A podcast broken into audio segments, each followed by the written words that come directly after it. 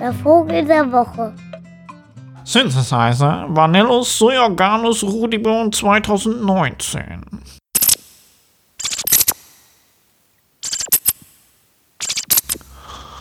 Der Synthesizer, Bild Nummer 33.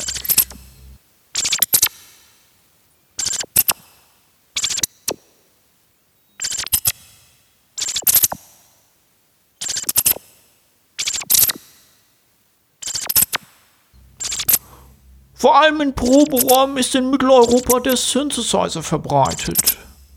Seine Eier legt er im Teppich unter dem Schlagzeug ab, hauptsächlich in den Monaten Mai und Juni. Auch Bierpfützen sagen ihm zu, Spalten, Schimmelecken und ähnliche Stellen, auch wenn sie schmutzig und stark verkrautet sind. Oft rufen die Synthesizer-Männchen im Chor, am Tag genauso wie nachts.